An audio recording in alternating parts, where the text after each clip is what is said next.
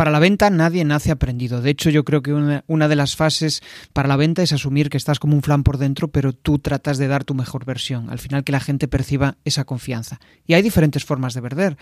En el outbound tú vas al cliente y en el inbound, por ejemplo, con contenidos como este, tú atraes al cliente a tu embudo. Bueno, de eso y de muchas cosas más y de copywriting vamos a hablar con Javi Pastor. Quédate que comenzamos.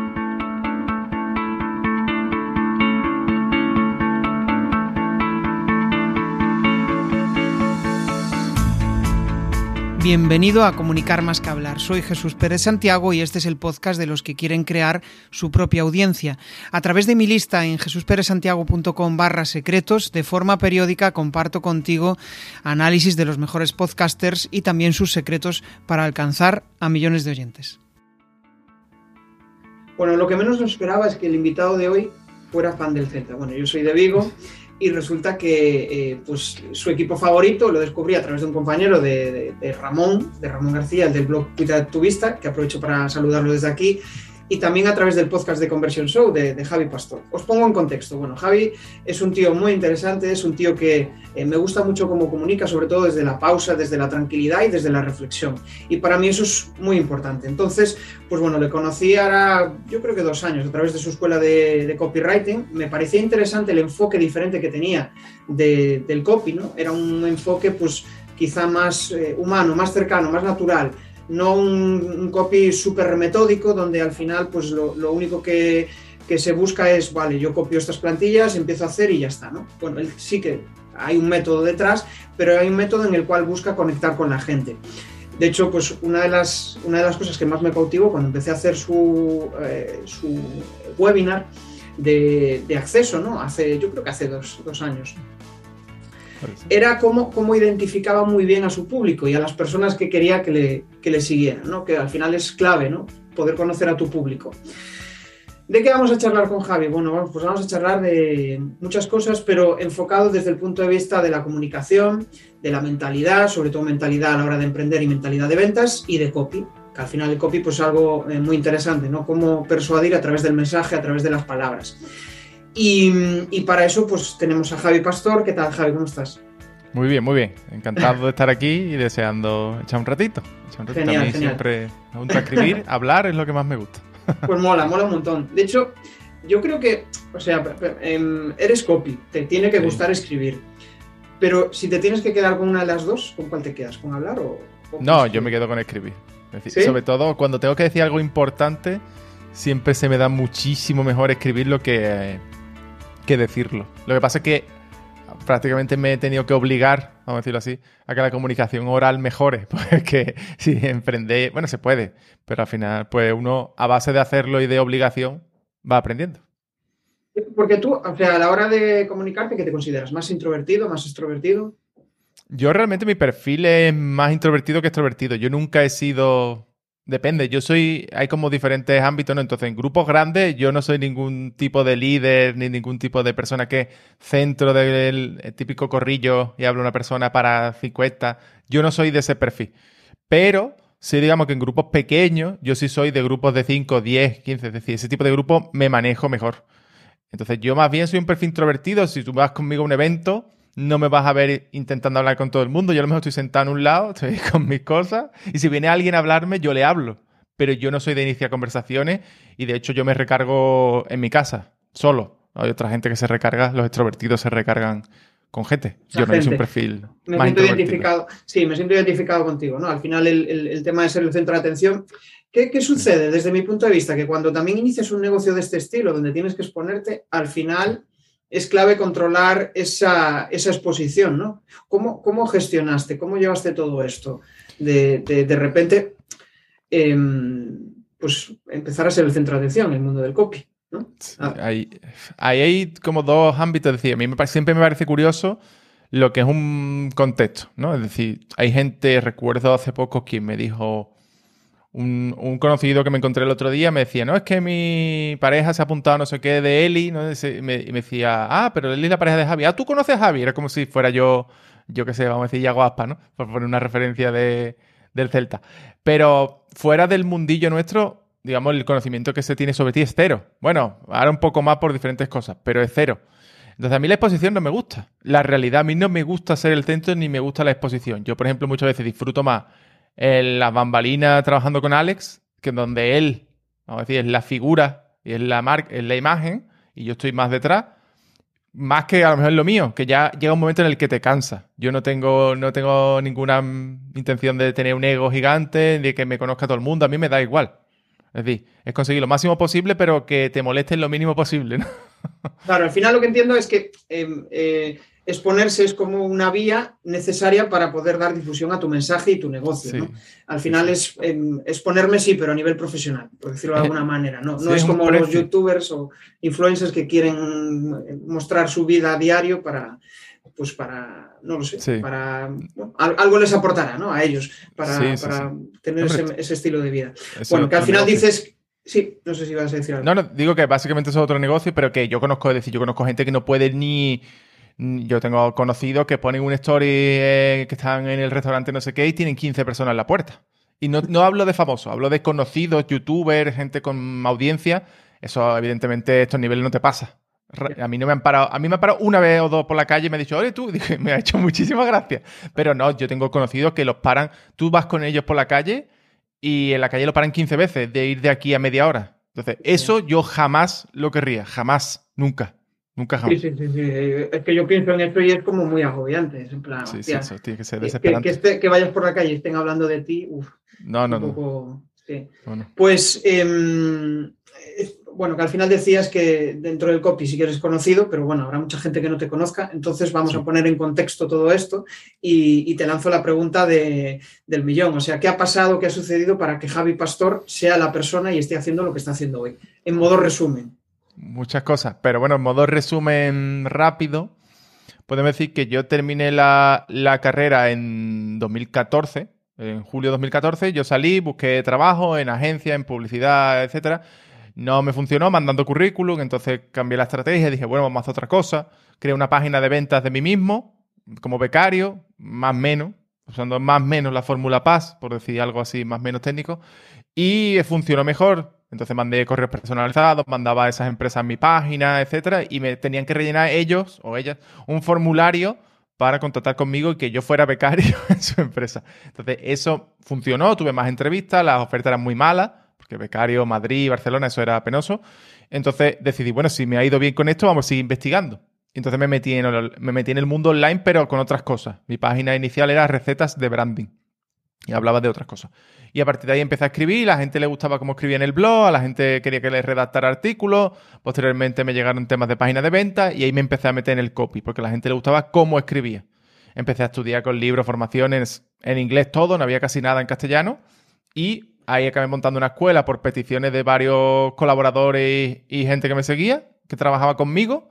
Se montó el curso, el curso funcionó, la primera versión, hubo una segunda, una tercera, una cuarta, una quinta, una sexta, una séptima, hasta lo que hemos llegado hoy, que no sé ni cuál es. Y hoy día, digamos, monté ya una escuela para formalizarlo todo y que también, no, como hemos dicho, no fuera todo mi cara, sino que fuera una escuela con un nombre. Y ahí fue la escuela, salió el tema de Ale, con la, se socio también la escuela humanista, también tenemos una agencia que está un poco más parada. Entonces, más o menos empezaron a hacer todo, pero todo viene de ese origen de decir, oye, mm, esto de comunicar de otra forma las cosas funciona, ¿no? Entonces, ese es el origen real, es ese, ese día en el que yo dije, bueno, pues esto tiene que servir para algo más. Y bueno, por el camino hay muchas historias, pero resumen, ah. es eso.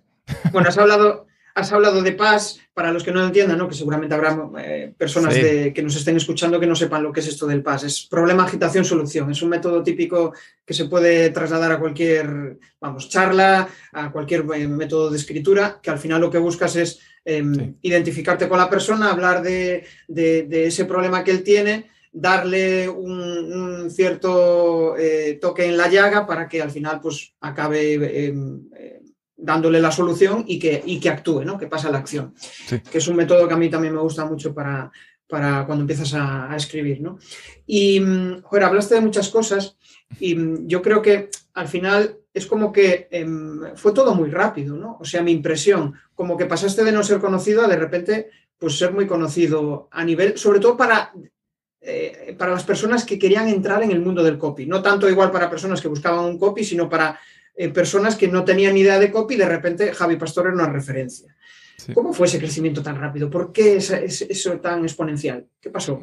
primero había poca oferta, esto es una realidad. Era un mercado azul, vamos a llamarlo así. Entonces había poca oferta y había, sí, pero poca. Entonces, quieras que no, si te metes y haces cuatro cosas bien, pues evidentemente te posicionas rápido. Luego, yo creo que yo, en este mercado, cada uno hemos tenido nuestro papel. En el mercado del copia hay otros actores que han tenido otros papeles. Entonces, cada uno ha hecho lo que tenía que hacer. Y mi papel, curiosamente, ha sido el que yo probablemente he invertido muchísimo en publicidad y muchísimo en abrir. Es decir, yo he llevado el copia a muchos sitios y a mucha gente. Entonces, digamos que a mí también mi crecimiento es rápido porque yo, me, yo generé mucho alcance. Es decir, yo dije, vamos, cuando yo me propongo cuál es mi misión, ¿no? Mi visión, este tipo de cosas que la gente se toma cachondeo, pero que son importantes. Entonces, mi misión, yo dije, yo quiero que la gente sepa qué es esto. Entonces, yo necesito mi misión empresarial, es que la gente entienda que es un copywriter y que se valore esta profesión, se valore este puesto en, en las empresas no solo en agencias de publicidad, sino en general. Entonces mi misión es alcance. No, vender que vender, claro, pero mi misión es alcance. Entonces ahí es donde hay un, un, crecimiento rápido, sobre todo a partir de 2020 es como otro boom. Entonces hay un crecimiento rápido porque generas mucho alcance. Y entonces ahí en mi trabajo otras personas, otros se han posicionado más orgánicamente, más haciendo otras estrategias que también le van muy bien pero es diferente. Digamos que mi papel de. Yo me ha tocado hacer el papel de apertura de mercado para muchas Claro, tú, es que realmente em, em, yo lo que percibía era eso, ir a, grandes masas, ¿no? No es como igual el modelo, escuchando un poco tu podcast y, cómo cuentas tu evolución, donde ahora no, buscas llegar a las masas, sino que buscas llegar a un, nicho muy concreto y, atacarlo, ¿no? Y antes era como, buf, llegar a, a multitud de gente. Y curiosamente, por cómo decías que tú eres, me choca, ¿no? Que hayas elegido ese método, ¿no? ese modelo. Em, ¿Fuiste, o sea, ¿fue a decisión propia o, te no, el mercado? No, realmente, al final, el, a mí yo no tengo problema decir, tú me dices, mm, esta entrevista vamos a hacerle, va a haber 40.000 personas mirando, a mí me da igual. a mí me, igual que si hay 4, que si hay 40.000, a mí me da igual. una vez que ya te acostumbras a, a, hacer exposición, a hablar, hasta en directo, yo eso tengo margen y lo llevo bien, no tengo ningún problema.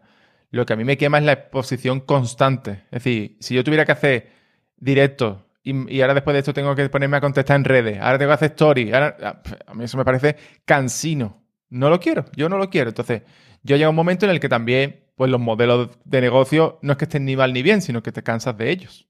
Entonces, yo ese modelo ya lo disfruté, me gustó, mm, mucha gente me conoce por ello. Hay países donde me dicen, no, todo el mundo habla aquí de ti. Yo digo, yo no, yo no he ido allí en mi vida, pero bueno, hemos hecho publicidad allí. Entonces, me gusta eso, pero ya llega un momento, por esto lo que tú dices, el cambio de modelo, porque ya no. Es decir, yo llega un momento, una fatiga, de tú dices, llevan el cuerpo 7, 8 años de esto, es como lleva 20 años de muchas otras cosas.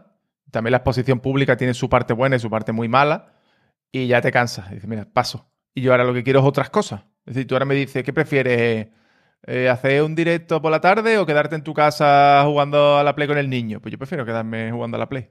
La verdad, por la tarde. Por la mañana no. Por la tarde sí. Entonces ya son decisiones de otro tipo. Claro, un, poco para poner en situación a la audiencia. ¿no? Hay como, eh, cuando decides eh, captar audiencia, hay como dos modelos. ¿no? Puedes eh, ir a alcance, donde al final lo que buscas es llegar a muchas personas y venderle un producto o bien de precio medio o de precio alto, o optar por em, atacar un nicho muy, muy, muy concreto y venderles pues un producto de high ticket, ¿no? Donde al final, bueno, también le puedes, puedes ir cualificándolo eh, con productos eh, de, menor valor, pero al final vas enfocado a, high ticket. En el otro te obliga a eh, tener mucho equipo, muchas personas en el, que te ayuden con todo ese proceso, porque al final hay que hacer campañas de publicidad, hay que hacer los programas y también, pues imagínate, te entran mil personas en un curso y tienes que atenderlas. Y en el otro, pues en el modelo más, digamos, más em, de high ticket, lo que buscas es, pues estoy en un grupo reducidito, 10 personas, 20 personas, eh, les cobro más, pero a cambio, pues consigo mejores resultados y a cambio, pues me implico más con ese trabajo. Yo ahí lo que quizá me gusta más el segundo modelo por el, por el, por el tema de estar implicados con ellos, ¿no? O sea, de, de, ver cómo avanzan, de ayudarles, de acompañarles, eso a, a mí me gusta. En cambio, en el otro, donde estás con mil personas, al final, pues bueno, tú le das los vídeos, le das todo el contenido, pero no es lo mismo, ¿no? Estar en un webinar con 100 personas donde al final pues no hay esa conexión. Y yo creo que los introvertidos en ese aspecto necesitamos esa conexión mayor con las personas, ¿no? No sé, qué opinas. Sí, lo que pasa es que nosotros encontramos, es decir, por lo menos nosotros hemos trabajado hasta hace poco un modelo donde sí hay atención. Es decir, mis programas, por ejemplo, sí se han conocido por tener mucha atención. Es decir, porque yo, donde no estoy yo, es decir, a mí me gusta mucho una frase, ahora a ver si la digo bien, de Mike Michalowicz, de La ganancia primero, Profifero, otros libros, que él dice una, la clave no está en, en es decir, la, clave de un buen emprendedor es descubrir algo que está bien hecho, enseñárselo a otro y que, y que, lo, y que haya un proceso para hacerlo y no lo hagas tú, porque si no, no tiene, no tiene alcance. Es decir, tú, tú con dos manos no llegas muy lejos. Lo tú dices, 10, 20 personas.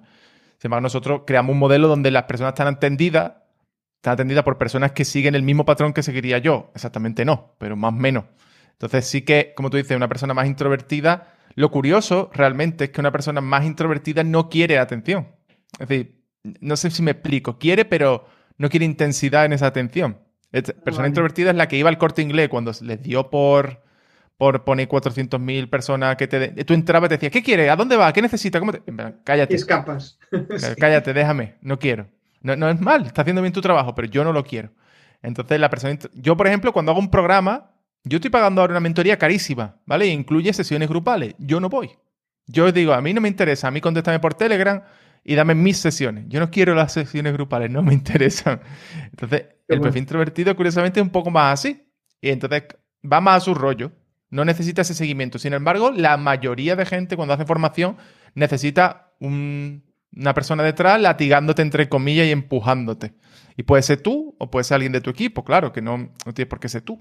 Pero bueno, que sí que hay un terreno medio y el problema que, que ha pasado en este sector es que mucha gente ha hecho lo que tú has dicho, ha vendido a grandes masas con la atención mínima que le daba cuando había 100 personas. Entonces, evidentemente, o escalas en atención o revientas. Entonces, eso es un problema que es muy difícil de gestionar.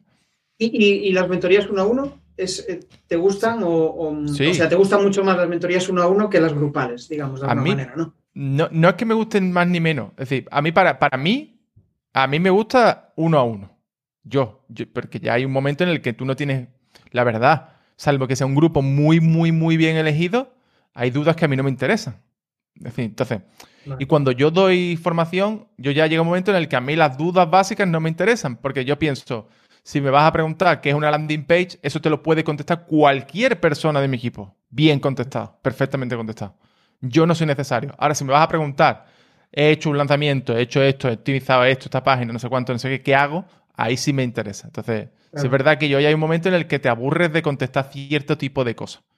Y ahí, realmente para esa mentoría tienes que cualificar bien a la persona. tienes que saber cuáles son sus conocimientos y están en la fase en la que a ti te interesa eh, para ayudarle, ¿no? Porque si tienes que ayudarle con algo básico, porque yo lo que percibo, y, también un poco por mi ejemplo, ¿no? O sea, cuando quiero mentorizar algo es como que también quiero aprender de esa persona. si me hace preguntas muy básicas, eh, como que mm, te pierdes, o sea, pierde un poco la salsa de, esa, ese win-win, por decirlo de alguna manera. Muchas veces hay preguntas que, a ver, lo que pasa es que en, en el mercado hispano no estamos acostumbrados a esto, pero en Estados Unidos tú vas a un mastermind de ciertas personas conocidas y tú le preguntas algo que está en un programa suyo que tú tienes acceso y te dice, vas y lo miras. Yo no te voy a contestar, porque eso ya deberías saberlo. Entonces, eso aquí no se hace ni tampoco creo que sea la forma. Pero yo sí muchas veces dudas me contesta, le digo, mira, eso te vas al módulo 7, a la lección 4 y te la ves. Digo, porque yo para qué voy a echar aquí dos minutos de respuesta cuando tienes 25 minutos de respuesta mucho más detallado y pensado allí. Entonces, a lo que tú dices, las mentorías son para aprender para ti y para la otra persona, pero tienen que ser dudas, también eh, depende de qué mentorías haga y a quién, ¿no? Si se la hace a una persona que está empezando, pues es normal. Yo creo que eso también puede suceder eh, cuando ya tienes un cierto bagaje, ¿no? y hay muchas personas que quieren que tú le resuelvas sus dudas. ¿no? Puede ser, si estás empezando, probablemente pues te da igual. si te viene alguien, eh, pues oh, encantado de responderle, no, me están haciendo caso, eh, mi contenido está funcionando, ¿no? Pero cuando, eh, pues eso, tienes que parar el WhatsApp y, y, porque estás cansado de preguntas, supongo que ahí es donde hay que poner ese, ese filtro. Sí. Genial. Oye, al final me gustaría saber un poco, porque, eh, bueno, habrá, al final siempre se habla de lo guay que es el día de uno, siempre se habla de, lo maravilloso que, es todo, pero siempre hay cosas que no nos gustan. ¿Qué cosas no te gustan a ti en tu día a día? Que dices, ¡jo, qué marrón, vaya coñazo! Muchas, la mayoría, no, hombre. Pero, a ver, yo, yo, quiero trasladar una cosa que al final, la realidad que es, eh, emprender voy a decir una palabra muy fea, es una putada. Es decir, estamos hablando de que emprender tiene que ser algo muy pasional y algo, no que sea lo que emprendas es tu pasión, es decir, no, hablo de eso donde estoy muy en contra, es decir, yo no creo que haya que buscar tu pasión porque tu pasión cambia, se modifica y con la, en fin, pero sí te tiene que gustar el hecho de lo que implica emprender, porque respecto a lo que es trabajar por cuenta ajena es muy diferente, es muy diferente, entonces, emprender requiere de una cierta tipo de habilidad y además cuando vas escalando, lo, que, lo único que ocurre es que tienes problemas mayores y que cualquier error es mayor. Entonces, a mí, por ejemplo, ¿qué no me gusta? A mí de mi día a día yo ya he moldeado muchas cosas que sí, pero a mí no, no me gusta estar disponible. Lo odio. Es decir, a mí que mi móvil me, me hable, me esté hablando todos los días, a mí eso me frustra mucho. Entonces yo tengo dos móviles hoy día, entonces hay uno de trabajo que si yo no, pues es que es este, pues yo hago así digo adiós. Y ya está, que no va a haber. Si hay algo urgente, ya me enteraré. Pero no suele haber nada urgente. Y tenía algún problema por esto, pero es que me da igual. Si es un problema, no quiero trabajar contigo con eso. Entonces a mí el estar disponible me frustra mucho. También que yo no soy un líder nato, la verdad. Entonces a mí he intentado tener un equipo muy grande. Ya hemos llegado a ser 33 nóminas y como 50, 40, 30, no sé ni cuántos colaboradores. Mucho. Un pueblo pequeño. Entonces, yo eso no me gusta. Es decir, no es que no me guste, es que tampoco estoy hecho para eso. Ni tengo ganas de poner a otra persona. Entonces hemos reducido muchísimo a nivel de equipo y yo vivo mejor como estamos ahora. De verdad, estoy más tranquilo. Entonces, escalar requiere de ciertas cosas que yo ya no las quiero. Entonces yo prefiero tener un cortijo pequeño a tener una fábrica grande ya. Entonces eso tampoco pues, es lo mío. ¿Qué tal? ¿Cómo va esta charla? Bueno, a través de mi lista en jesusperesantiago.com barra secretos, de forma periódica comparto análisis de los mejores podcasts y también sus secretos para alcanzar a millones de alinear lo que tú quieres con, lo que te da de comer, ¿no? o sea, vale, sí, genial, tengo un negocio de la hostia, estoy facturando, pues que, joder, tengo que estar lidiando aquí con problemas que no me interesan todos los días de gestionar equipos, ¿no? Sí, yo, llega un momento en el que yo tengo que tener una gestora de recursos humanos Digo, vamos a ver, ¿dónde hemos llegado? Y donde mi día a día, parte del día es no sé qué pasó, no sé qué pasó con esta persona, esta otra persona tiene problemas con aquella, eh, problemas de recursos humanos. Y dices, vamos a ver, yo no he venido aquí para estar haciendo problemas. Pero claro, es que hay un momento en el que tú tienes que entender que si quieres escalar, dejas de ser lo que. Tienes que desnaturalizarte, como creo que es la palabra. Es decir, yo nazco como copy. Pero si yo quiero seguir, tengo que abandonarlo, la verdad. No abandonarlo, pero tengo que, tengo que ser empresario, tengo que ser líder, tengo que ser el de los recursos humanos, tengo que ser el de la finanza, tengo que ser muchas otras cosas que si no las quieres ser, tienes que parar y decir, vale, aquí, este es mi sitio. Se puede escalar mucho como persona sola, con equipo pequeño. Pero este tipo de escala con equipo, las personas son impredecibles. Eh, escuchando, por ejemplo, el podcast de espabilismo, en, uno de los problemas de, Marina, por ejemplo, que trabajaba con clientes, era que, joder, vivía de sus clientes, vivía con, los medios que, ella consideraba que estaban bien, pero se dio cuenta de que le faltaba algo, ¿no? Y de repente lanzó otro proyecto donde al final lo que hace es ayudar a, y a emprendedores y con ese proyecto sí que se siente realizada. Y entonces a veces es como, joder, tengo el, tengo el modelo de como el tuyo de antes, ¿no? Hostia, estoy facturando bien, vivo bien, pero es que no estoy contento con, todo esto. Prefiero tener menos o igual eh, tener los mismos ingresos, pero no tener un mega mastodonte donde al final no vivo mentalmente, ¿no?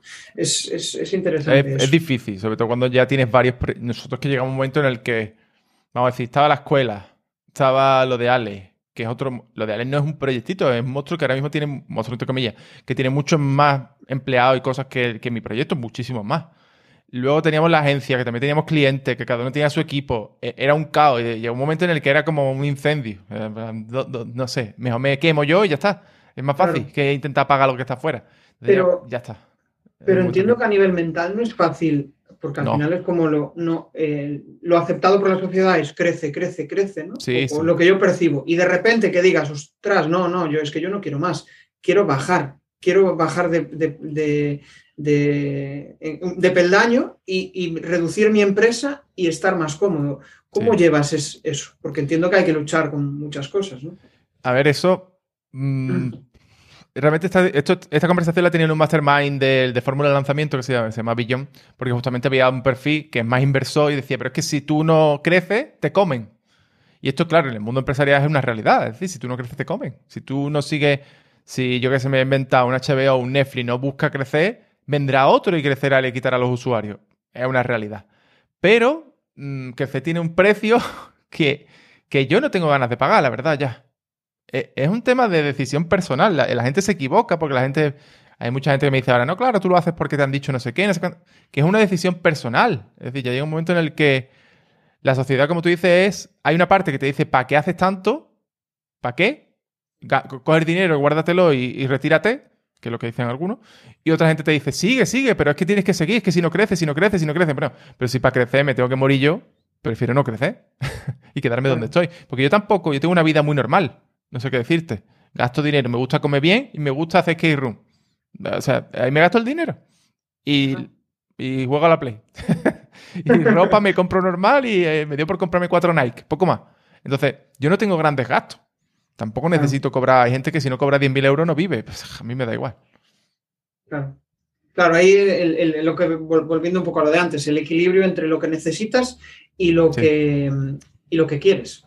¿no? Sí, Al final, yo... si lo encuentras, genial. Si puedes vivir con mil euros, pues ya, ya está. Sí, bueno, ya hay cada haciendo uno lo que te límite. Claro, Exacto. Claro. Yo ahí al final tengo la suerte también de tener una pareja que, que, vive bien, me refiero que tiene un buen trabajo y todo, que es Eli, que también tiene una buena empresa. Uh -huh. Entonces tampoco necesito. Es decir, claro. hay gente que también tiene que mantener a su familia, etc. Nosotros tenemos bastante sí. organizada la finanza y entra bien por los dos lados. Entonces, yo qué sé, ya son decisiones personales. Entonces, yo este año me di cuenta de mi, vamos a decirlo más a nivel profundo, mi identidad durante los últimos siete años ha sido profesional. Es decir, yo soy lo que soy por lo que trabajo. Y yo estoy cansado. Entonces, yo ahora quiero ser lo que soy por, por lo que soy por, a nivel personal.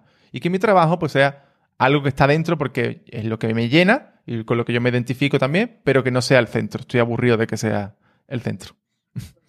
Sí, sí, ya te entiendo. Yo, escuchándote en los podcasts, eh, quizá lo que percibía era eso, como que buscaba separar mucho la parte de trabajo de la parte personal. Sí. Porque yo creo que cuando empiezas a emprender está todo muy ligado y, y llega un momento que te satura, ¿no? O no, puede ser que no, pero sí. eh, depende de la persona. Sí, Oye, me gustaría dar un salto y avanzar hacia hablar pues, sobre comunicación, ¿no? Y um, ahí me gustaría descubrir cuál es tu medio de comunicación favorito y, y, y por qué. O sea, cuál es tu forma de comunicar favorita. Creo que Mm, por lo que me dijiste sí. antes, intuyo que es la escritura, sí. pero, pero cuéntame. Yo, a mí me gusta el medio escrito, siempre. Es decir, ¿por qué? Porque yo de toda la vida me, me he expresado mejor en texto. De hecho, yo recuerdo, voy a cosas muy básicas, a mí se me daba mejor ligar en el Messenger que ligar en la calle. Entonces, por volver al origen, pero la realidad es que eso es como tú eres. Entonces, yo prefiero escribir. Eso no quita que a mí también me guste, por ejemplo, a nivel formato como más técnico, a mí me gusta el email, y me gustan los podcasts. Me da igual grabarlo en vídeo, que ya lo grabo en vídeo, lo hago en vídeo y ya está. Pero que son los dos formatos que me gustan, porque me, me parecen los formatos más íntimos de comunicación y los que te permiten desarrollar un poco más el mens Yo qué sé, a mí me gusta más así, la verdad. Entonces el email y el audio, vamos a decirlo así, son los dos formatos que me gustan más, aunque haga mucho vídeo también, pero no es mi preferido, la verdad. No es mi preferido. Claro. Claro. Bueno, al final también entiendo que la comunicación oral eh, es algo que, bueno, con el podcast, pues es algo que te obligas, ¿no? Digamos, de alguna sí. manera. Y, y, al final también cuando lanzas proyectos, eh, pues tienes que mostrarte, ¿no? Porque es, es, clave. La gente tiene que conocer, ver cómo, cómo te expresas. Eh, entiendo que sería un aspecto que, que, que, has trabajado mucho. O sea, ¿cómo, cómo has evolucionado en mm. tu forma de comunicar? Realmente yo no, a nivel oral no he trabajado nada. Es decir, uh -huh. la única formación que llegamos a comprar, que se la compré a Josepe hace mil años de Conquista con la Palabra, creo que era, no fui yo, mandé a una persona de mi equipo. Porque yo no... A mí no me gusta, es decir, no, no, no me gusta que me moldeen la comunicación. También me dicen, habla rápido. Digo, es que me da igual. Es que yo no voy a hablar más lento, porque si yo me pongo a hablar lento, no, sueno a, no me suena tú? bien no comunico y yo vi a un Víctor Cooper, por decirte un caso de comunicador, que habla rápido y la gente le gusta. Es decir, no, no es un tema, cada uno es como es. Que hay cosas sí. a mejorar, por supuesto. Pero yo he mejorado haciendo. Es decir, tuve mi primer vídeo de YouTube que estará tan oculto y era penoso. Era de este hombre, este chiquillo que le ha pasado. Se ha dado un golpe. Entonces, eh, ese era el primero, el segundo, el tercero. Mi, mi, primera ponencia fue literalmente así. Yo trabajaba con Fran Escipión de la Instala al Cuadrado. Iba a venir a hablar Javi Barros, eh, tema email marketing, simple sí. y eso. Y eh, él no podía venir, lo comunicó una semana mm, semana y media antes y me dijo, Fran, mira, pues a una semana no traemos a nadie. Entonces, como tú eres el copy, pues hazlo tú. Y digo, yo, yo no he dado una ponencia en mi vida. Dice, ah, eso lo vas a hacer bien. Fran era así. Entonces, eh, pues la di. Y cuando la di, digo, bueno, no es, no es para tanto. Eran 150 personas, que es mucho, pero no es para tanto. Entonces, vas dando ponencias, vas dando charlas, vas haciendo webinars, vas haciendo cosas y te das cuenta de que no es tan difícil como todo en la vida. Igual que hace una dominada, la primera te muere, cuando haces 20 dices, ah, pues no era tan difícil. Bueno, ahora sí que hace mucho que no hago, pero mm, a base de hacer. Me estoy acordando, o sea, dice una charla TED. De hecho, uno de los títulos, cuando pensaba el título de, la charla de hoy, eh, estaba pensando en lo de la teletienda. ¿no? En cómo vender como la. La, TED es como otra historia. Ahí donde quizás es el único sitio donde he tenido que practicar. Yo soy mucho de improvisar. A mí no me gusta mm, ir a dar una ponencia y llegar con el guion, la presentación cada vez menos. Yo llego con cuatro puntos y al lío. Si me hago la TED, es como escuadra y cartabón. Y tienes que sabértela. Y me costó muchísimo, la verdad. Y lo sufrí mucho. Pero bueno, salió. Porque no hay margen a. O sea, yo también soy como tú. O sea, de hecho, bueno, eh, eh, leyendo un poco a Dale Carnegie o cualquiera de, que, promueve una comunicación natural, al final es cuatro ideas y no memorices nada. Pero en la TEDx no te, te requiere que lo memorices. La, TED tiene un, La TED depende, pero bueno, que tienes un. El tiempo es el que es. Es decir, si tú dices que vas a hablar 12 minutos, por ejemplo, más de 20 no puede nadie, te cortan. Literalmente te la cortan. Entonces, si tú dices 12 minutos, son 12 minutos. 10, 12 minutos son 10, 12 minutos, no tienes más. Entonces, y también eh, es un peso que se echa cada uno como quiere de que tú quieres que la charla grabada quede muy bien, porque es una oportunidad, no es como un webinar que tú dices, lo he hecho mal, hago otro y ya está. No, esa, esa charla TED se queda ahí y se queda ahí. Y la hiciste bien, la hiciste mal, se queda ahí. Yo recuerdo una que fui a ver que la, que la chica se equivocó, en mitad la gente le aplaudía y tal, pero yo pensé, la grabación se quedó como se quedó. Ya es una putada. Entonces, es mucha presión. Es mucha presión de decir esto va a mucha gente, llega a muchos sitios, se traduce o no se traduce, depende del éxito, tampoco la mía ha llegado tanto, pero, pero la presión, y, te la quieres aprender, es como más una exposición del instituto. Entonces, todo eso es contra natura de lo que yo al menos suelo hacer. Pero entiendo que al final es repetición, ¿no? Repites, repites, repites, repites y llega un momento en el que ya te sale natural, ¿no? Por decirlo de alguna manera. Sí, sí, sí. Lo... Repites, repites y ya está. te, la, te, la, memoriza y porque lo que dices es natural, es algo que te ha salido de forma natural. Pero...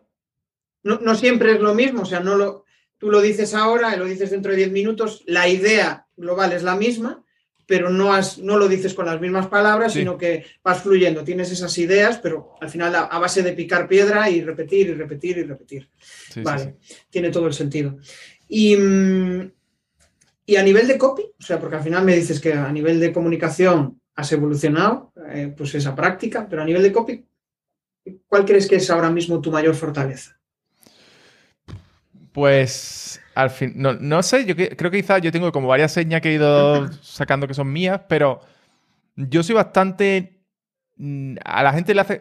¿Qué le gusta de mí más o menos cuando me lee? Porque soy bastante natural. Así que yo no tengo ni un personaje creado, ni una personalidad inventada. Como hay cierta gente que lo tiene y es totalmente lícito. O sea, tú puedes tener un personaje y luego tú ser de otra forma. Vale, está bien, a nivel online, a lo que quieras. Pero yo, lo que se lee en el email es lo que soy. Es decir, que es que no, o en un vídeo, es que si tú me preguntas ahora, es lo mismo. Y si quitáramos la cámara y te viene y te toma una cerveza conmigo, es lo mismo. Entonces, mucha gente no sabe, no sabe ni cómo habla. Entonces, yo estoy contento de que lo que escribo es lo que soy.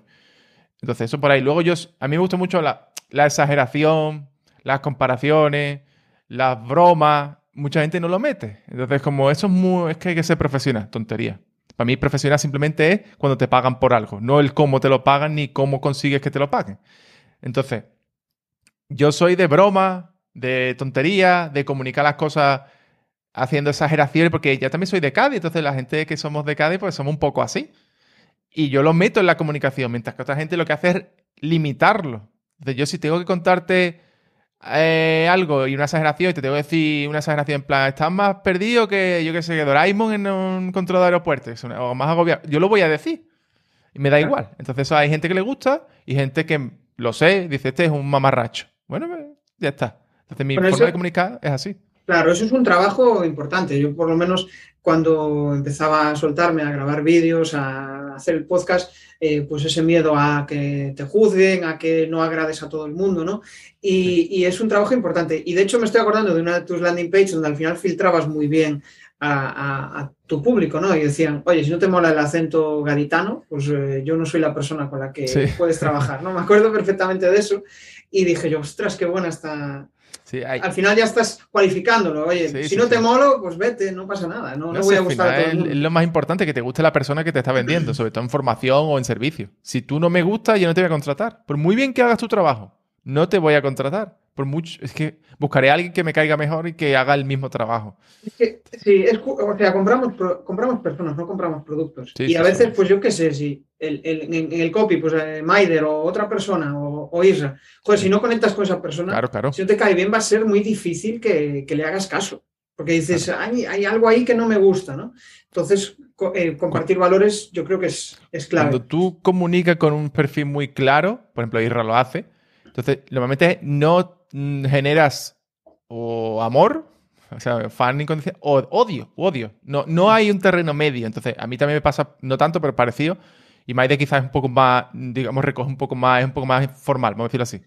Pero, pero es verdad que al final, ¿qué más da? Es decir, si yo recomiendo a todo el mundo estudiar filosofía estoica, porque es en plan, ¿yo puedo controlar que alguien me quiera o me odie? No. Entonces, yo comunico para hacerme, para ser feliz yo. Entonces yo mando un email para mí. Yo hago un producto para mí. Yo hago las cosas para mí. Y si a alguien le gusta bien y si no le gusta, pues que no lo compre. Hablando del estoicismo, de hecho estaba de camino para aquí, para, para, o sea, para la entrevista, que venía en coche venía escuchando un podcast de, estoicismo del Rincón de Aquiles y hablaba, habían invitado a una persona y hablaban sobre, sobre el tema del estoicismo y hasta qué punto, ¿no? Y había, hablaban de otra escuela, y me estoy yendo por las ramas, pero hablaban de otra escuela que era más práctica y en plan, em, joder, ¿para qué le busca sentido a la vida? La vida muchas veces no tiene sentido, ¿no? Y, el estoicismo como que siempre que le busca la parte de la razón, ¿no? Sí. ¿Y eh, por qué digo todo esto? Porque al final muchas veces a nivel de, emprendimiento o de comunicación parece que todo tiene que tener un sentido y muchas veces es fluir. Sí, sí, sí, yo... Simplemente ser nosotros mismos, ¿no? Y, eso quizá es lo más difícil y en la sociedad en la que vivimos. De hecho, hablaban de, de algo bastante duro, que era el, invitado, no me acuerdo quién era, em, hablaba sobre, joder, una persona que él admiraba, que era maestro de Fujitsu, que, em, em, que, joder, siempre estaba feliz, aparentaba que estaba genial y de repente se suicidó. Y, era como algo que dices, ostras, pero eh, que esto, o sea, me estoy yendo ya por las ramas, pero quiero decir que muchas veces eh, en tu comunicación aparentas algo que no eres. Entonces, identifícate con aquellas personas que, te transmiten ese, buen rollo. Hablaste de polarización. Joder, Isra, se percibe muy bien. ¿Tú qué opinas de eso, de la polarización? ¿Crees que es necesaria, no? Hay que tener una opinión. Yo creo que hay que tener una opinión. Es decir, si tú, si a ti no te gusta, yo qué sé, lo que sea, ¿no? Me da igual, lo que sea, pues lo tienes que decir. Yo creo que hay que decirlo, decir, porque las opiniones. Y, también hay un tema dos, que tú puedes cambiar de opinión. es decir, no está mal. Es decir, hay gente que tú cambias de opinión y te ataca. Es que, claro, tú decías, joder, es que no cambiar de opinión es el problema. Si eres tan cabezón o tan cabezona para vivir, con la misma opinión toda tu vida, poco has evolucionado. Hay cosas que se mantienen y otras cosas que cambian. Entonces, la polaridad es una herramienta muy potente, bien usada entonces, y mal usada también, por desgracia. Entonces, por ejemplo, lo hace muy bien, pero también con un toque de ironía y demás. Entonces, entonces es y además el, perfil que tiene hecho está bien hecho, está muy bien hecho. El trabajo de Irra está muy bien. Entonces, yo opino que está bien, pero hay que saber hacerlo. El problema es que mucha gente que pasa, como ocurre en todos los mercados, Irra va bien, le funciona.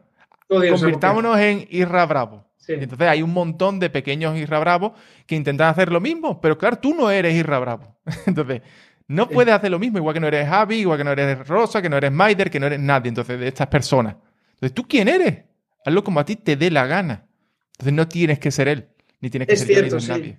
Y, es como que dices, ostras, pero qué copy. Joder, Isra lo hace, pero eh, si lo conoces dices, no es borde, es Isra. Pero hay gente que dices, joder, qué borde este copy. O sea, es como que hay que, parece que hay que ser borde, tratar mal a la gente. y yo percibo como un, copy así ahora mismo, ¿no? Y, no hay. O sea, no hay que ser ni lo más servilista ni lo más extremo. Al final, pues moverte también en esos rangos, ¿no? Donde te sientas cómodo es, es clave. Mm. Yo creo que hay que ser lo que uno es. Decía, a la última newsletter de Ben Settle decía, no odies el juego, odia a los jugadores. Y es la verdad, es decir, tú, a ti no te gusta, o sea, tú, el problema es que, ¿qué pasa a la gente? Vamos a coger el ejemplo de Isra porque ha caído, ¿no? Entonces la gente dice, claro, eh, ese es el juego que funciona. El email diario y ser como más polarizante y tal. Entonces se ponen a jugar. Y entonces, pero no es su juego. Entonces es como si yo me pongo a jugar a juegos de coche y a mí no me gustan los juegos de coche. Entonces, ¿qué hago? Soy malísimo además porque no sé jugar. encima juego cabreado. Porque encima a mí no me funciona. Mientras que este que sí le gustan, sí le funciona y le va bien. Entonces tú juegas tu juego, el que sea, el email, los vídeos, el Twitter, que ahora también está muy de moda en tema copy. Entonces, juega el que tú quieras y juega como tú quieres jugar. Y ya está. Siéntete cómodo. Y, es que hay mucha gente que yo lo percibo muchas, veces eh, pues en llamadas de, clientes o de futuros clientes, joder, quiero una estrategia de email marketing. Y, y ¿pero ¿cómo lo quieres? Externalizar, ¿no? Y, y dicen, sí, quiero externalizarlo. Es que al final si haces una estrategia de email marketing y no eres tú el que comunica, joder, eso se percibe. eres algo impostado. Igual te puede funcionar. Al final es como eh, que el objetivo es la venta y no el conectar con la gente. Cuando el objetivo es la venta, muchas veces la gente lo percibe. Usted, este tío me quiere enchufar algo, no me quiere ayudar. Y yo creo que la venta es ayuda. Entonces, al final, cada, uno tiene su filosofía de, entender la, venta. Y para mí vender es ayudar. Bueno, de hecho, en, tu, el intro de tu podcast lo dices. Em, hay, una cosa que me, que me gustaría saber y es, joder, ¿quién admiras a nivel de comunicación? Pues yo tengo un. Eh, tiene hasta un nombre que yo no soy muy de idolatrar a nadie. Es decir, ni de, ni de admirar mucho en general. Es decir, a mí, por ejemplo, en mis orígenes, a mí me gustó muchísimo de los referentes que murió en marzo, por cierto, eh, Joseph Sugarman. Joe Sugarman, Estados Unidos, muy buen comunicador y copy espectacular. Entonces, me gustaba mucho porque justamente, es decir, yo pienso, si yo hubiera podido elegir ser alguno de esos referentes que yo he seguido, yo lo hubiera elegido a él porque tenía como ese rollito de explicar las cosas con broma, con tontería, mientras que, por ejemplo, un Dan Kennedy era pues, mucho, más, punzante, vamos a decirlo, mucho más cristal. El cristal se dice como que te refleja todo y que, es mucho más duro, ¿no? Y también está bien, y me gusta, y me gustaba. Y uno Gilby también tenía su retranca, ¿no? Pero eh, a mí a nivel de comunicación, últimamente, por ejemplo, a mí me gusta mucho eh, James Clear, de, Atomic, de Hábitos Atómicos. Como comunica en general. Tipo muy pausado, estoy muy tranquilo, y que comunica siempre explicando las cosas con su historia, con su contexto. Con, siempre no, te dice, voy a explicarte cómo hace un hábito y punto. No, es, primero te cuento una historia de cómo es un hábito, de cómo se hace, de, alguien que lo consiguió, ahora te explico el proceso de cómo se hace, pum, pum, pum, pero no en plan técnico aburrido, sino en plan guay. Entonces luego me gusta mucho cómo lo hace. A mí, por ejemplo, evidentemente, Alex Rovira me gusta mucho cómo comunica. Yo en vídeo lo miro a veces que hacemos sesiones juntos. Y digo, joder, es que no sé qué decir. Le digo, tú has hablado, ahora me toca a mí, ahora qué digo yo. no hay nada que añadir. Por la capacidad que tiene de, citar fuentes. a nivel de comunicación, a mí me cabrea mucho cuando no se cita una fuente. yo soy igual que él. Soy, si yo digo algo que no es mío, te diré, pues, a lo mejor no me acuerdo, te digo, es de alguien, no sé de quién, pero mío no es. Pero la gente tiende a apoderarse de frases. A mí a nivel de comunicación eso me cabrea mucho. Tío, si no es tuyo, di de dónde viene, porque además eso te posiciona, joder, que, es autoridad. Entonces, a nivel de comunicación. Y, a nivel mental hace que conecte mejor con ese mensaje. Cuando dices, joder, he escuchado el podcast de tal persona. No, he escuchado un podcast. Em, lo otro es. De hecho, lo escuchaba hoy en, un, podcast, valga la redundancia. Joder, has mencionado a Alex Rovira, o sea que desde aquí también lo invito a que se siente conmigo a, a charlar porque, joder, em, al final Alex habla desde la pausa, desde la tranquilidad y lanza unos mensajes súper súper potentes, ¿no? Y eso está súper guay. Estoy pensando por sacar alguna persona em, más y más cercana. A mí me gusta mucho, siempre de no copy, que hace buen copy, Marina de psicosupervivencia lo hace muy bien. Que ya he visto algunos correos, algunas cosas y siempre la llaman como la mejor no copy, algo así la llaman en España. Marina Febles. No, Marina Febles no. Marina, em, no sé qué apellido es. Marina de psicosupervivencia, no sé cómo se llama. Marina Feble no me tiene mucha estima a mí. Ah, Creo yo. Pero eh, Marina de psicosupervivencia. Y también me gusta mucho a nivel como fuera de todo el sector, también Marcos Vázquez, que es otro tipo de comunicación de, de fines revolucionarios. Pues me gusta también porque es como comunicar con el rigor, de rigor de todo lo que te digo, rigor, rigor, rigor. Me gusta mucho también. El rigor me mola. Sí, en plan, te doy una explicación científica o. Sí, él, lo explica fácil, pero es como, si tú quieres profundizar, toma, todo esto me he leído yo, ¿sabes? Es como tú lo lees y dices, yo muchas, muchas cosas que busco de salud en la vida en general, primero pongo detrás fines revolucionarios o pongo Marcos Vázquez. Y, si él lo tiene, pues mucho mejor. Y si no, ya busco en otro sitio. Porque me parece que cuando él habla, no es que sienta cátedra, ¿sabes? Pero que, me gusta mucho cómo comunica. Y ha habido una reflexión detrás. Algo... Sí, sí, que no ha publicado la primera pamplina que se le ha ocurrido, sino si ha publicado algo es porque hay un gran trabajo detrás. Vale, como el típico introvertido. Estás en una charla y si intervienes es porque hay algo que decir, no, no por hablar por hablar. Qué bueno. yo, yo, veo un artículo suyo y me lo leo porque digo, este artículo me gusta. o sea, seguro que hay algo que aprendo. Genial. Bueno, vamos a entrar en la última fase de la, de la charla. Eh, porque bueno, al final ya llevamos casi 50 minutos y pasa el tiempo volando. Y me gustaría entrar, pues, eh, joder, eres copy, pues en un apartado enfocado en el copy. Y eh, yo creo que hay algo que tú conoces muy bien, porque al final trabajas con copies, tú eres copy. ¿Cuáles son los miedos del copy? tres, miedos, tres miedos como máximo. Como todo. Es decir, el, primer. Mm, vamos a hacer como algo más específico. El primer miedo de un, de un copy, cuando empieza normalmente, es eh, evidentemente quién me va a pagar a mí por esto. Como todas las profesiones. Es decir, quién soy yo. Se, se, dice, no tengo el síndrome del impostor. No, tú no tienes el síndrome del impostor, lo que no tienes ninguna experiencia. Joder. ¿Cómo va a tener ser impostor de algo que no has hecho en tu vida? Entonces ahí lo que hace falta es experiencia, validación externa, entonces el copy necesita un poquito de cariño normalmente al principio. Y, el copy, el, siguiente problema que tiene es que es un proceso lento. Bien hecho es lento. Entonces, si tú me contratas a mí, vamos a decir, tú me contratas a mí como interno, ¿no? Y yo voy a trabajar contigo. El primer mes probablemente digas, joder, ¿qué, he contratado? que no hemos hecho nada. Nada, ¿vale? Nada. Eh, porque es mucho proceso de formulario de investigación, entender qué hace, cómo lo hace, cómo escribo, de mimetización. Entonces hay una fase de mucho miedo a, a, la responsabilidad que es comunicar en nombre de otras personas y que eso funcione y que no se note. O sea, que se note puede ser, pero que no se note. Entonces, es el miedo a no ser capaz de hablar como otra persona. Es decir, de yo no puedo escribir un email como tú, no puedo escribir una página como tú, no puedo escribir un anuncio como tú. Entonces hay una responsabilidad de, al final yo te lo mando y es un miedo absoluto a que me lo va a devolver todo tirado por el suelo. Y por último, el miedo a, a como el copy no, lo puedes medir todo, gran parte de las cosas, pero depende de muchos factores. En una estrategia de marketing, pues hay tráfico, hay copy, hay oferta, entonces hay muchos factores, pero el miedo a ¿funcionará o no funcionará? ¿Me va a ir bien? ¿Me va a ir mal? ¿Qué dirá? No sé qué. Entonces, al miedo a los resultados, porque el copy se le exigen resultados cuando muchas veces todo no depende, evidentemente, de la persona que escribe el texto o el mensaje. Y bueno, o sea, al final es como, em, quizá una de las cosas más difíciles es el hacer ese trabajo de actor, de ponerte en la piel de la otra persona y, y empatizar al máximo y saber si realmente estás hablando en el lenguaje y, en la forma de hablar de esa persona, para que realmente pues, eh, el mensaje llegue y, que las personas perciban que el que está escribiendo es el cliente, ¿no? por decirlo de alguna manera.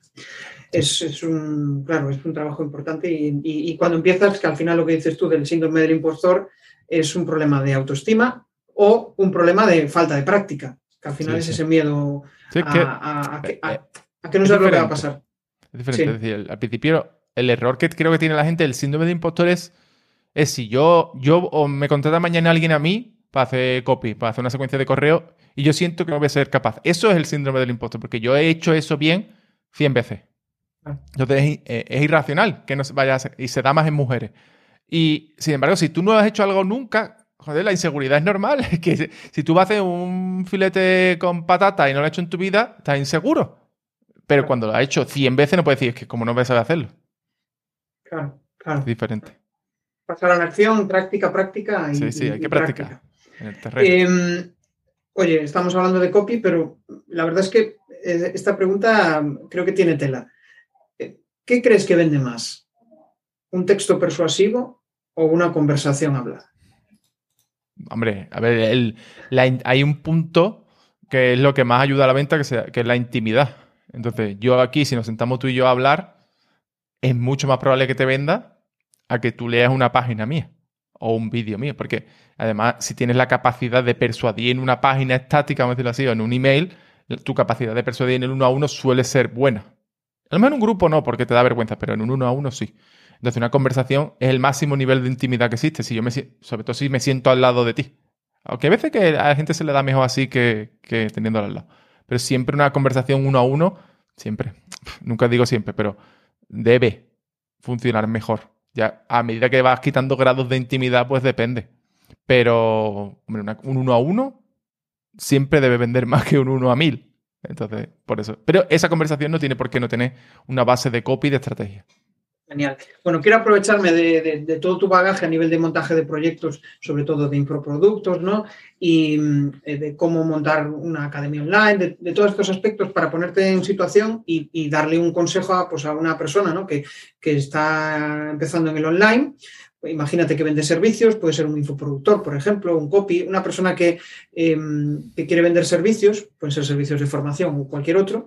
Y, y al final, cuando empiezas, pues tienes que generar audiencia, aparte de generar audiencia, pues tienes que tener una llamada a la acción clara. ¿Qué llamada a la acción le recomendarías a esa persona que está empezando?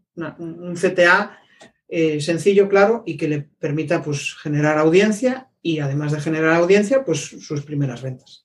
¿Pero dónde concretamente? Es decir, ¿en qué formato? Pues vamos a pensar en, pues que empieza... Voy a, voy a hacer una pregunta previa. ¿dónde recomendarías que empezar? ¿En redes sociales o en email marketing?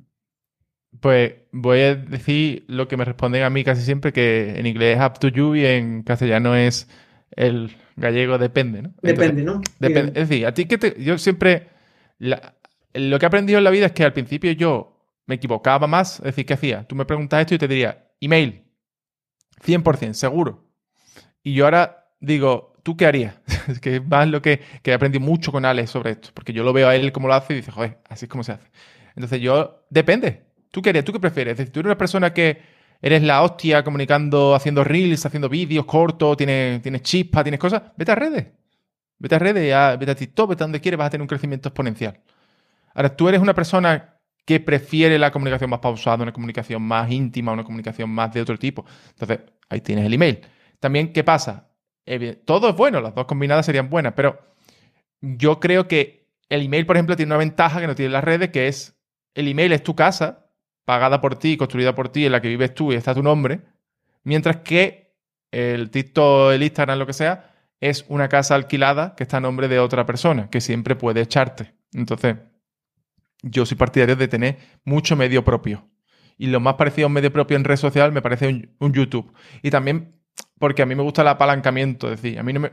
¿qué problema tengo yo con TikTok? Para decir, si alguien me preguntara, uh, ¿hago TikTok? Sí, puede hacerlo, pero TikTok es demandante, es exigente. Es como una persona que te llama todos los días. Entonces, si quieres estar en TikTok, tienes que estar todos los días. Tienes que esclavizarte dentro de TikTok. Ahora, si YouTube puedes, eh, puedes apalancar, tú puedes hacer un vídeo que sea la hostia y se puede seguir viendo cinco años después. El email es tu información que tú puedes comunicar a esa persona todas las veces que tú quieras. Entonces, yo soy más partidario de todo lo que apalanca. Por eso me gusta el email y por eso me gusta YouTube. Y por eso también debería invertir en SEO, pero cosas que no estoy haciendo. Porque son cosas que te apalancan. SEO mañana cambia el algoritmo y también, ¿no? Igual que YouTube, pero es tuyo. Entonces, yo siempre he preferido el email. Pero si tú eres la hostia en redes, pues ponte en redes. Claro, en redes es más volátil. Publicar los mensajes y la gente eh, y, pues, depende bien y si no, pues... Y hay varias plataformas. Entonces, si TikTok es la que está ahora, las demás cambian las reglas para parecerse a TikTok. Por eso, antes en Instagram, mm, tú hoy en día en Instagram, si quieres generar alcance, tienes que hacer reels. Si no, no eres nadie. Porque quieres combatir a TikTok. Entonces, siempre te cambian las normas tú eras muy bueno haciendo publicaciones de carrusel y ahora pues estás jodido porque tienes que hacer reels. Tienes que cambiar el formato. Y hoy es vídeo, mañana es eh, imagen, mañana es no sé qué. En email no. En email lo que se hacía hace... No exactamente, pero bueno, puedes estar 10 años haciendo lo mismo, entre comillas, un Benzettel es un ejemplo. Y no pasa nada. Pueden pasar los algoritmos, pueden pasar el Google, puede pasar el otro, no sé qué, y te da igual, porque todo te va pasando por los lados. No exactamente, pero es mucho menos volátil la estrategia. Imagínate que empieces en redes, imagínate que empiezas en, em, no tienes audiencia, no tienes nada, no tienes lista de email marketing. Em, y empiezas en redes. ¿Qué, llamada a la acción puedes hacer? Llevarlos a email marketing, por ejemplo. No, las redes tienen la mala costumbre de que no les gusta que lo saquen de donde están, lógicamente. Es decir, es como si yo voy a tu comunidad y me llevo a la gente a la mía. Tú dices, pero serás cabrón, no me robes alumnos. no entre comillas, ¿no? Entonces, si tú te llevas a la gente, cuesta dinero, esfuerzo y tiempo. Entonces, si te vas a meter en redes, primero hazte fuerte en redes. Es decir, tú te vas a meter en Instagram, hazte fuerte en Instagram. E intenta que la gente te siga, intenta que la gente te esté contigo, intenta que la gente comunique, que interactúe. Y hazte una cuenta fuerte y luego te los llevas a otro sitio. Yo no soy muy partidario. Que, a ver, realmente sí te podrías hacer y sí que tendrías que... Yo sí recomendaría, si lo haces en Instagram, tener a la vez una lista donde te puedas ir llevando poco a poco a la gente. Pero más que llamada a la acción, para mí la estrategia sería dónde está tu audiencia. Da igual lo que tú digas, tú no eres nadie, no tienes a nadie, no te sigue nadie. Entonces, ¿qué más da? Lo importante es cómo genero alcance y cómo consigo gente que me siga. Entonces ahí tienes, pues si fuera Instagram te diría a Reels, no hace falta bailar, no hace falta hacer el gilipollas, simplemente puedes hacer cosas más serias que se pueden hacer en Reels y consigue alcance. Y ve a buscar dónde está la audiencia. Yo quiero generar audiencia, pues salen podcasts, salen entrevistas, busca que te entrevisten, busca, busca la audiencia. La audiencia hay un capítulo de Billions, una serie que me gusta mucho, aunque el personaje no sea precisamente ejemplar, pero él dice, hay un discurso que da en, la en el colegio del hijo, porque la ha liado, bueno, en fin. Y dice, es que yo me he hecho a mí mismo y dice, yo lo que entendí en mi vida es que las cosas las tienen otras personas y se las tienes que quitar. Entonces, no es exactamente esto, pero la audiencia sí. La audiencia no te la tengo que quitar, pero la podemos compartir. Pero ya la tienes tú. Entonces, yo quiero compartir la tuya, porque yo no tengo. Entonces, es cuestión de encontrar dónde está buscar esa autoridad en otras personas y, que te la cedan, digamos. Y atraer, atraer a esas personas que confían en esa otra persona y... no es quitar, pero sí es atraer. Justo, sí, no, no quitar. Justo, al final puede ser complementario a la otra persona, no tienes por qué robarle esa, esa gente. Al final, eh, un poco em, poniendo en contexto todo lo que acabas de decir, em, lo que yo intuyo de, tus palabras es que al final pues, realmente tienes que primero eh, tener claro lo que quieres hacer, ver en dónde te sientes cómodo, ver si te sientes cómodo escribiendo, si te sientes cómodo haciendo bailes, si te sientes cómodo haciendo vídeos o lo que sea. Y en función de eso, oye, ¿dónde está tu audiencia? Si tu está allí, bailes, que yo he dicho mucho, pero si tú eres bueno y te gusta hacer eso, Claro, claro, es muy respetable. Sí, sí, sí, yo pienso lo mismo. Yo tampoco soy de, no me veo bailando, pero eh, bueno, pues al final hay gente que se le da bien eso, pues aprovecha. Al final hay que, hay que aprovechar las fortalezas de, de cada uno. Y, mm, ¿Y, qué opinas respecto a eh, marca personal o la marca de un proyecto? Cuando empiezas, ¿qué crees que, puede ser más interesante? De nuevo depende, pero siempre va a empujar más fácil de inicio una marca personal. Es mucho más fácil traccionar como persona que traccionar como marca empresarial. Entonces, yo recomendaría, mm, depende de la persona, pero siempre es más fácil como persona que como marca. La marca más difícil conectar con ella. Genial. Bueno, pues vamos a entrar ya en la última fase. Cuatro preguntas en las cuales te pido bien una palabra o una frase para, para ir al grano. Em, la primera, cuando no vendes, o sea, cuando tú no vendes, ¿cuál crees que es tu principal error? Mm. Estoy pensando. es que no es fácil, ¿no? O una frase es complicado. Pero suéltate a hablar si quieres, ¿eh? o sea, si no te sale. Oferta o sea, voy a decir una frase. Solo puede haber tres fallos: oferta, audiencia o mensaje. Una de esas tres cosas falla, o todas. Vale. Tu mayor inseguridad a la hora de comunicar. Mm, abrirme con temas personales. Muy personales. Vale. El modelo de negocio más rentable para, ti. El, que piensas que es el más rentable. ¿Más rentable? Mm, el que no depende de ti. Eso sería. Ingresos pasivos. no, ingresos pasivos para mí no existen, pero el que no depende directamente de ti o el que tú puedes manejar a tu ritmo. Por ejemplo, sé que hemos comentado un Isra Bravo, ese me parece un buen, muy buen modelo de negocio. Para alguien que quiera vivir bien sin sufrir las consecuencias, entre comillas. O sea, que la sufrirá seguro, pero bueno.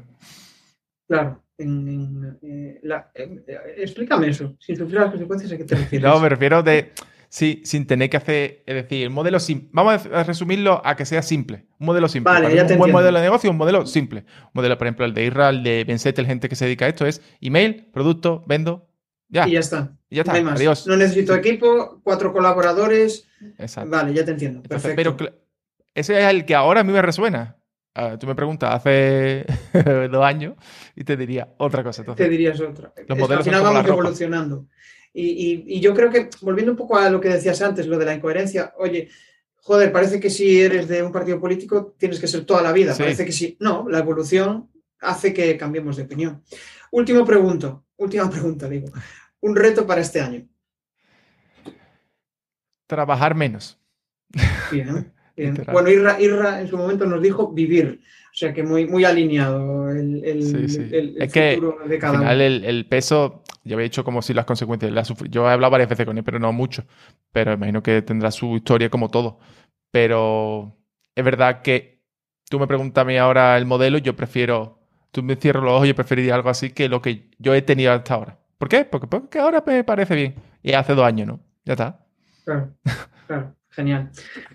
Bueno, Javi, pues eh, la verdad es que lo he pasado bien, he descubierto muchas cosas que, bueno, pues que me parecen interesantes de, cómo es tu forma de entender la vida, de cómo es tu forma de trabajar, de cómo entiendes tú el, copy, la comunicación, o sea que genial. Quizá con lo que más me quedo es que, eres del Celta y no, fuera bromas, eh, me quedo con la idea de que eh, yo creo que debería ser gallego, lo del depende eh, es algo que también encaja dentro de mi filosofía. ¿no? Muchas veces no es, eh, las cosas no son blancas ni negras, que son grises. Y, yo creo que eh, pues va, muy por ahí la, forma de entender las cosas. ¿no? pues compártenos tus coordenadas ya para despedir y si quieres lanzar algún spam de valor, pues adelante. Nada, yo si me queréis buscar, puesto en javipastor.com o en bigbanconversion.com para leerme lo más habituales entra en Javi Pasto y suscribirse. Por arriba pone email, pues te suscribes ahí. Y si no, pues sobre todo estoy en YouTube. También tenemos cosas en Instagram y tal, pero vivan conversión en YouTube o suscribirte en Javi Pastor. Suele ser lo más fácil para seguirme. Para spam, que la gente que mire y que vea lo que quiera. Cursos, formaciones, ahí lo que quiera. Y ya cada uno que elija. Yo soy partidario cada vez de decir menos y que compre quien quiera comprar y quien no, pues también. Genial, genial. Bueno, pues nada, nos despedimos, nos vemos en Balaído y... Sí, espero que sí. espero que en Balaído, espero que, Yo soy gafe, así que cada vez que voy o empata o pierde. Entonces, si voy, o empata o pierde, solo tienes que saber. vale, vale. Pues intentaré no ir ese día. Si ese día ya te aviso, no vayas y ya está. Vale. Bueno, pues eh, nada más, nos vemos en el siguiente episodio. Un placer tenerte aquí, Javi. Chao. Nada, encantado, hasta luego. Hey, si te mola lo que has escuchado, pues déjame un maravilloso like o un precioso comentario en tu plataforma habitual de podcasting. Nos vemos en el siguiente episodio. Bueno, a través de mi lista en jesusperesantiago.com barra secretos, de forma periódica comparto análisis de los mejores podcasts y también sus secretos para alcanzar a millones de oyentes.